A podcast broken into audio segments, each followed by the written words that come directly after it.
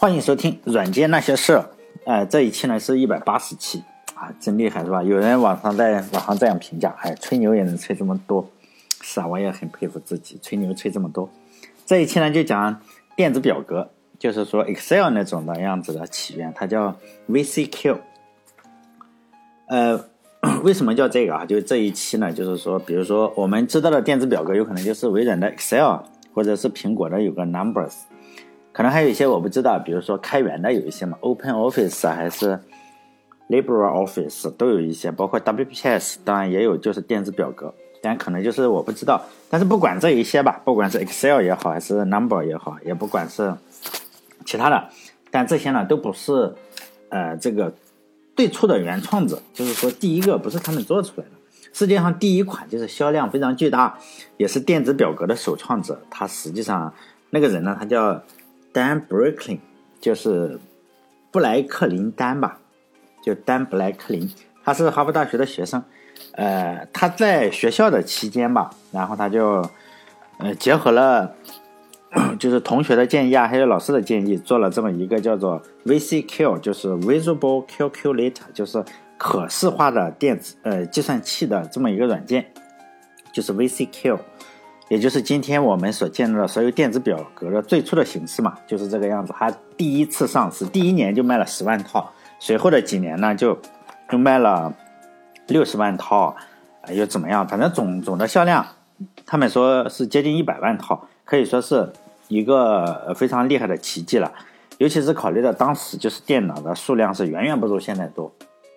要知道那是一九那那非常早的，就是嗯，考虑到就是电脑非常少，那个软件呢，就最初的时候它是跑在，呃，发布的时候是跑在苹果的那个二苹果二那台电脑上，后来才跨平台，当然跨的还很多，包括 DOS 什么的都都都有，八位机上也有，直到。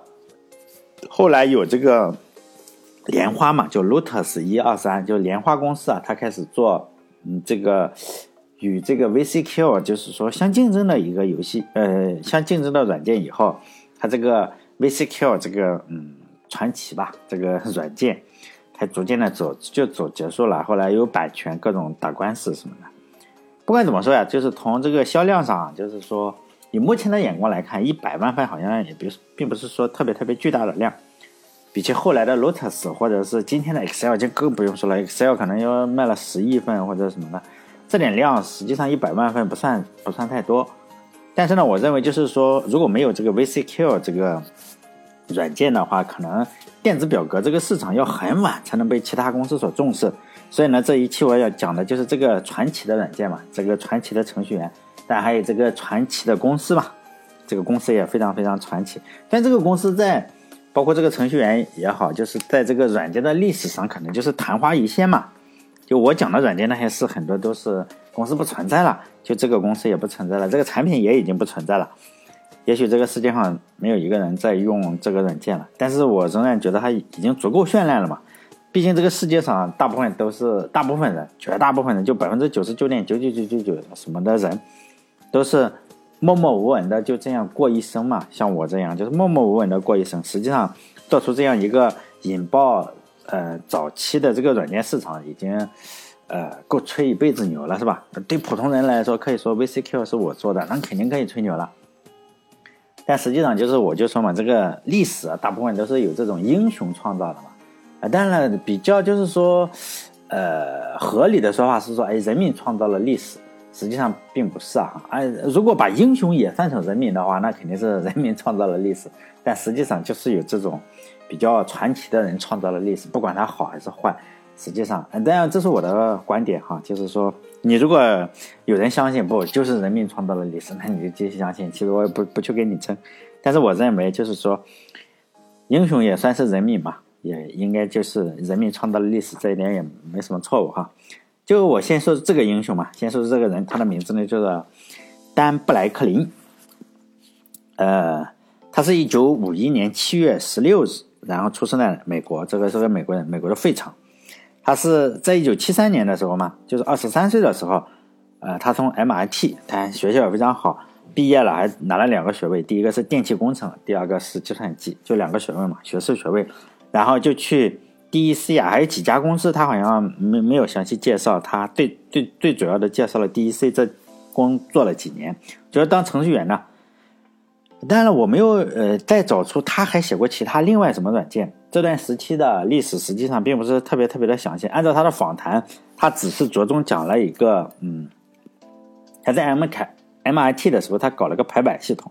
和上上期就是我讲 Adobe 的时候，他的创始人之一嘛，他的父亲也是一个出版行业的，就做那种电嗯手工排版的吧，就出版行业的。当然，他他也就去，本来是想研究另外一个东西，但是他后来想想，他父亲这个研究排版的，也许他去研究排版会比较好，因此呢，他就去研究了排版。后来他找工作，又到了这个 DEC 的这个电脑排版这个组。当时的条件是没有这么好的，他有一项工作是做什么？就是做软件嘛。做软件就是当时记者是把稿子发回发回报社，他。他 DC 有这个业务，可能是，但具体不知道。反正与报社关系非常非常的什么紧密，但我也没有见过他说的那个当时用的电传打字机是什么样子，所以也不知道。所以呢，他需要用很快的速度把这个电传打字机传回来的这个东西啊，转化成电脑可以排版的，就电脑是可以理解的一个语言。用他的话来说，呃，就他说嘛，这个他做的这个软件叫 Typeset 十，一个呃。中间有个这个小小小横杠，就是说 Typeset 十。那我没有找到这个软件，就是你 可能我认为现在可能没有人用了，就是说很早了嘛。当时他说他压力就非常大，因为他是在与报纸啊出版业来工作的，每天都要面对什么，就各种突发的新闻。所以呢，比如说到明天出报纸的话，今天这二十四个小时之内。每天都要有这个突发新闻，因此这个新新闻版面的变动非常大，因为你不知道哪哪个事情会上头条，哪个事情会拿掉嘛，因此它这个软件就显得非常非常重要。如果它的软件出了 bug 的话，就不能够快速的对这个报纸呢进行排版。显然我们知道你软件坏了，有可能导致这个报纸的新闻，嗯，有可能就是落后了嘛，或者是成了旧闻。比如说今天今天出了新闻，如果你不能很好的赶快排版的话，可能明天你再报就没人。就说你这个报纸不行是吧？可能会让这个报纸上有钱财上的损失，大家都不买了嘛。呃，他这个采访，嗯，我看的是他写的文章，就记者采访他，采访就比较有意思。他就说嘛，当时就是抢速度，他也没有说，哎呀，我是在乎美国老百姓的情绪啊，他就说只算金钱，他就说嘛，我那么多人啊，这个报纸一定要发出去，你如果发重了或者是延迟了，就赚不到钱了嘛。就这个意思啊，他就说不停的在说这个钱。当然，我我没有去过美国，是吧？不知道是不是美国这个报纸是可以随便发东西的。我是我不知道啊，就是说要美国政府会不会给他删掉啊？报纸不让你发行，这个显然是他说的。他是说美国是可以随便发东西的。就报纸在送到打印机之前呢，就是报纸要印之前嘛，实际上一直在变动。变动用的排版工具啊，就是他做的这个 Typeset，一个县一个市，你我们可以去谷歌上搜一下。采访的时候，他举了这样一个例子，就他们报社嘛，得知了美国总统，也就是尼克松，尼克松有一个事情，就是水门事件嘛，所有的报纸当然就是要抢着让美国总统出丑嘛，因为他当时就经历了这个事情，但是他们这个组也也不例外嘛，因为他主要是做排版，他不是记者，但是呢，当时还不太用电脑，传过来的都是录音带，据说他们报纸拿了一个录音带啊，就是嗯有一个录音带，然后呢它。这个程序是没有办法处理这个录音带的。但报纸上我们知道，你又不能发语音是吧？要把这个录音带啊给传到就美国各地的一个分部，就是用什么？用电传打字机。因此呢，就是说他需要用电报，然后去读这个录音带，然后再怎么把这个电报的录音的这个信息啊传到全国，然后就就是说要怼美国美国总统嘛。这个报纸就喜欢美国的。看他这个样子，就没有什么尊重嘛，就特别喜欢怼这个美国的这个美国总统是吧？尼克松，他就说当水门事件的时候，他正在出差，正在要去出差，行李呢已经送到飞机上了，然后呢报社就发现，哎，来录音带了，你赶紧赶紧回来。当时就打电话，可能是到机场，然后把他人拦下来了，因为当时还要去加拿大的分部，也不知道这个这个是什么报纸，反正应该是 DEC 可能合作方吧。然后他是说，他本来想去加拿大的一个地方，结果呢就行李去了加拿大嘛。他口袋里只有一个牙刷，可能牙刷随身带着，因此就拿着这个牙刷回到了公。公司，然后做这个呃水门事件的报道。因此这几天就靠这个牙刷活着，因为衣服啊什么都都走了嘛。因为他当时还是刚毕业不久吧。因此他就说嘛，那几天那些天的时候，肯定是出了美国总统出了这么大的事情，大家肯定很爽。然后报纸的变动就非常大，每天都有这个美国总统的丑闻，就跟踪报道他的丑闻出来。因此呢，他的这个 Typeset 这个十就 Typeset 一个横线十这个软件呢，经受住了考验。哎，大家都觉得这个软件好，这么这么变动，没有出任何的问题。显然就是说它的。软件比这个美国总统厉害，美国总统显然没有经历过、经受过考验，然后挂掉了，是吧？然后被搞下台了，他的软件还卖的更多了，是吧？就非常厉害。他在报社组里呢，就认识到了技术的力量，同时也认识到了普通人，尤其是记者，尤其是不懂技术的记者，说如何看待技术的，如何利用技术的，就是非常的不懂。他但我没我把这个省略了一些嘛，因为不可能所有都讲，他就讲他报社里电传打字机是。就是说速度匹配不上呀，结果就误了稿子。为什么呢？就是一个部门的，比如说可能是一个在西海岸，一个在东海岸，他们要同步的话，发现两边的电传打字机就是一个是新的，一个是旧的，结果 搞不定是吧？就这种，还不停的处理这种情况。然后，总之反正学会了不少东西嘛。他就说他的工作是又辛苦又有意思。辛苦的是呢，他每天都要工作非常长的时间，因为在媒体工作嘛，每天。二十四小时是不间断的。有意思是因为呢，他参与了一个媒体技术化的浪潮，就是新闻媒体，他说是最早利用新技术的行业之一嘛。我们可以知道电呃电话也好，还是电传打字机也好，这肯定是哎新闻媒体首先用嘛，起码不会说农业上首先用是吧？就是说新闻媒体是首先用，然后那里呢就总是能够有各种最新的技术呀或者设备，后来他就参与了。这处理的系统，就是那时候可能像 Word 这种东西，他没有说，没有仔细说。这处理的系统他也做过，当时他就说嘛，主要是，呃，有些媒体还是用这种，但有有有人先进，肯定就有人落后嘛，就用这个排字的系统。当时排字的工人呢是按照按键次数，比如说你按了多少键，然后就给你收多少钱，是吧？因此。因此，这个呃排版呢，就尽量的少用按键嘛，这样的工人的这个这个收费就会变少。因此，他设计了这样一个系统，就是说按键一定要少。他就说嘛，后来因为他有这个锻炼的话，这个 VCQ 就是说这个他将来用的这个软件还是利用了这种设计的思想。后来呢，DEC 搬家了，因为他这个分部就专门从事新闻出版业的这个分部搬家了。而且呢，他当时也发现了，当程序员最终是没有前途的。哎呀，我我现在也发现了。他说为什么没有前途呢？他说，你早晚要自己开公司嘛，因为早晚你是要被淘汰的。就是首先呢，就是说两个原因嘛，导致他离开了 DEC。第一个就是搬家了嘛，他不想离开这个地方，好像搬到另外一个不是他他不想去的地方。我我我的那个那个文章上有，但是我我忘了写，哎，没必要写是吧？第二个，他说程序员是没有前途的嘛，他就说，尤其在在报社当程序员的时候，你永远就是记者的工具嘛，或者是老板的工具。就报社呢，他实际上是永远能找出二十多岁刚刚呃毕业出出头的这个毛头小伙子来干活嘛。但在报社里面，你只有什么人才能够有机会升职？管理人员和记者。就你一定要懂嘛，你不可能说，哎，你是一个 弄打印机的，然后让你去升职。所以呢，他就说再怎么做下去的话，他也是个程序员。于是呢，他就找这个猎头啊咨询。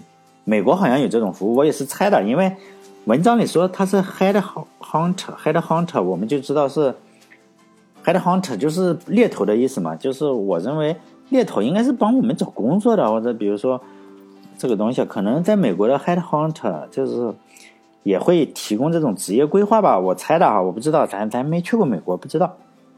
能拿些提成什么的哈？我认为中国的是这样，不是中国有些女的猎头，就是说为了挖到比较高级的人才，比如说那种比较大公司的高级的人才，就会做你，哎，说我跟你谈恋爱，做男女朋友是吧？等到我挖过去拿了这个拿了这个钱以后就分手了，就不停的分手，就半年分一个是吧？或者可以叫什么 多道程序处理是吧？同时谈几个都没什么关系，反正就跟你谈恋爱。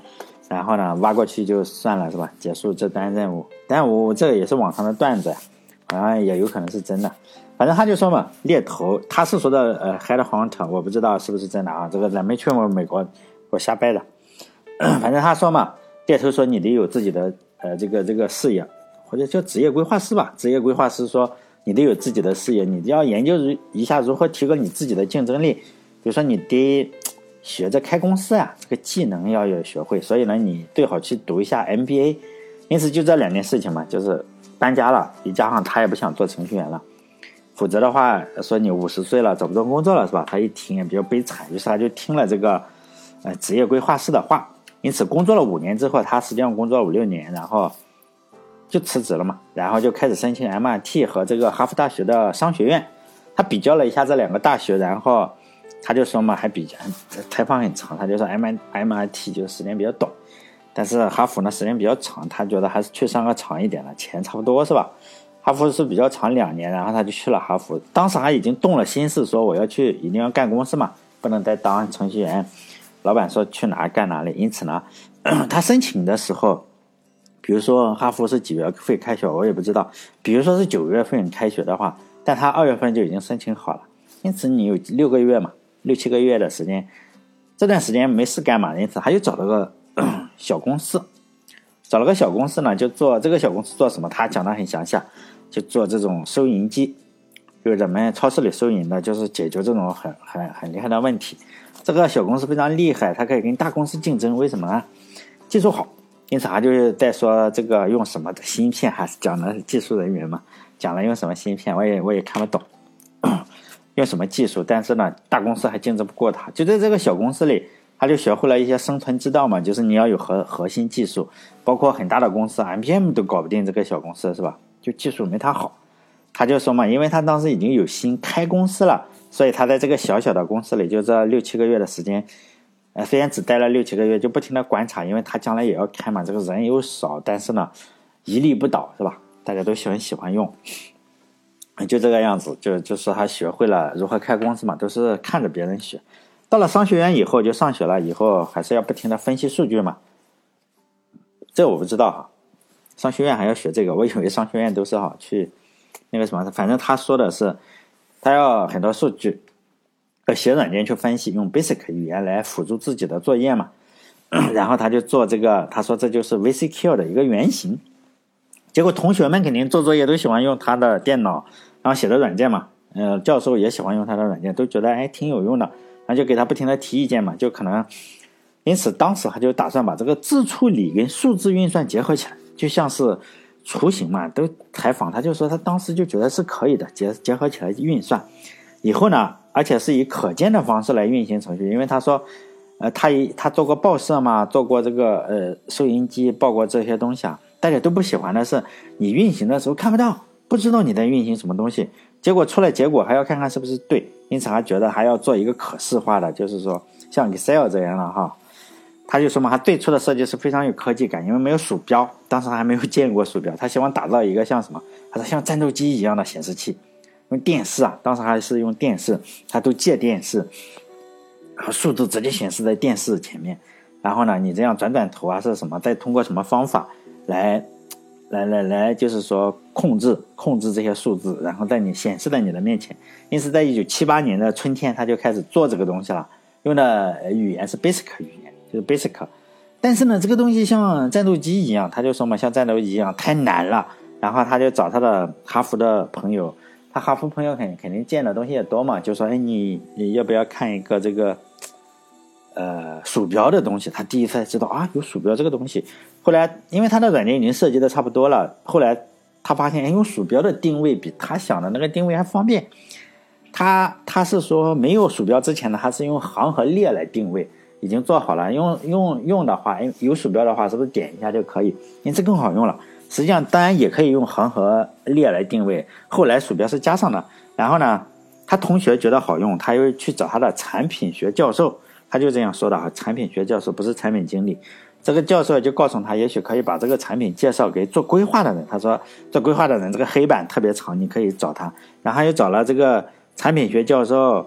呃，会计学教授、金融学教授，这些教授可能都用过，然后并且提出了相应的意见。其中呢，这个金融学教授帮了一个忙，就说呢，他有个学生啊，这个金融学教授肯定有很多学生嘛，说也不错是吧？就是他的名字叫 Flaster，哎呀，Flaster 对吧？Fly 应该叫 Flaster，我也不知道是叫什么哈，这个这个很难读。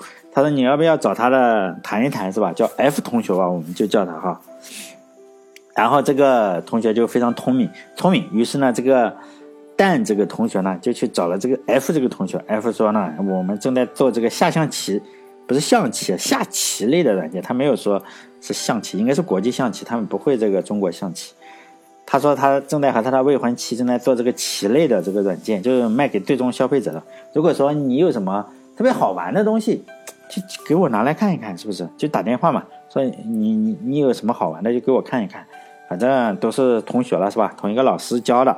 然后这个电话实际上他说是在春天左右联系的，随后呢就不联系了嘛，就直到夏天，他这个 Dan Blacklin 呢，然后软件可能做的差不多了，然后他当时就已经决定了，说我以后不会再打工了。就是说，因为他干了五年打工，正是因为不想打工才去读的 MBA，不像是我，我为什么读研究生？我并不是说不想打工，是因为。是吧？我这个不想工作又去读研究生，他是不想工作，不一样的。就是说，我是没有工作去读的研究生，他是读了五年之后又读，显然他就已经想那个什么。我是逃避，他是主动的去开公司。因此呢，他发现他做了之后，然后不知道如何卖软件，他又想起了他这个同学，就是 F 这个同学，他老师推荐给他的，或者叫 Fuster，Fuster 吧，Fuster 啊，我不知道什么东西了，反正。他将来还跟这个同学有有很多的联系，就就读这个 F 同学吧。就那是已经是秋天了，他就去问问，哎，如何去卖这个软件是吧？两人见面以后啊，可能就是相谈甚欢，相见恨晚。从谈话中就说嘛，这个这个蛋就说嘛，你这个软件啊是跑在这个 PDP 是吧？嗯，这个这个软件上就是我们开发 Unix 的那种机器上，但这个机器啊是小型机，太贵了。哈佛啊，或者是因为你在哈佛读的这个学校啊，你在大公司工作肯定买得起，但是你想卖给个人的话，那肯定是不行的，是吧？你你买卖给个人的话，你这个你还得做这种个人电脑，就是 Apple 二这个电脑，你最好做这个版本，然后呢，你才能可能卖给最终的用户，是吧？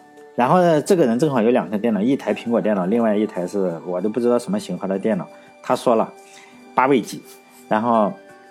他就借给了他其中一台这个 Apple 二，然后给了这个布莱克林，丹布莱克林，然后他就把这个电脑搬回家，就开始花时间嘛，就 Basic 也可以支持的是吧？然后就在这个电脑上做这个 VCQ，就做了，他说几周就差不多做完了，还把把电脑借了几周，因为他已已经做过几次了，可能天才不一样是吧？人家移植一下几下就移植好了。然后呢，就很快的就把这个软件就做出来了，做出来可以运行的这个个人电脑上，个人电脑当然是给同学看一下，发现哎还真的不错。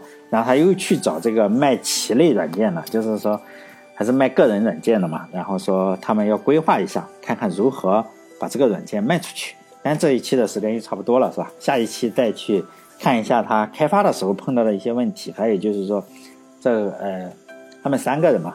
嗯，现在出来了两个了，这 F 同学，还有他这个同学，还有另外一个哈佛的同学，他们三个人实际上成立了一个公司，还专门卖这个，呃，软件，第一年就卖了十万份，非常厉害哈。我们这里非常厉害，嗯，就是说讲讲人家的故事嘛。好，这一期讲讲到这里，主要时间不能太长，就是嗯，希望大家 多多广告，就是希望大家点点我的微信公众微信公众号叫“软件那些事”六个字哈，“软件那些事”。然后帮我点点广告啊！当然，如果不想点点广告，那现在不是支付宝做那种什么活动吗？是吧？用花呗，你可以，是吧？嗯，在那个输入我那个什么推荐码呀，然后就在这个公众号的文章下面，是吧？嗯，你可以赚个运气好的话，你可以拿到五六块，然后运气差的话拿了一毛钱，然后运气再好的话有二十多块，就这个样子，反正。你起码能赚一点钱，因为我发现，如果我其实我在电台里说，哎，帮我点点广告，实际上大家一听，妈的，你点点广告，实际上只有你自己赚到钱，所以呢，实际上并没有多少人来点，大概就是，哎，反正每一期做做是三十块钱、四十块钱的广告费嘛，然后我发现，哎，我我还有一个群，就是我踢球的群，我加了加了踢球的群，我是群主。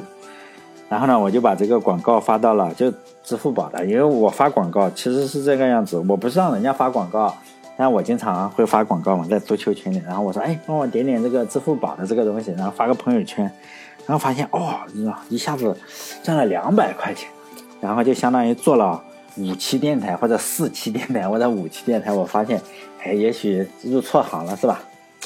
好了，嗯，希望大家关注我的微信公众号。软件那些事，点点广告或者点点支付宝。好了，这一期就到这里，再见。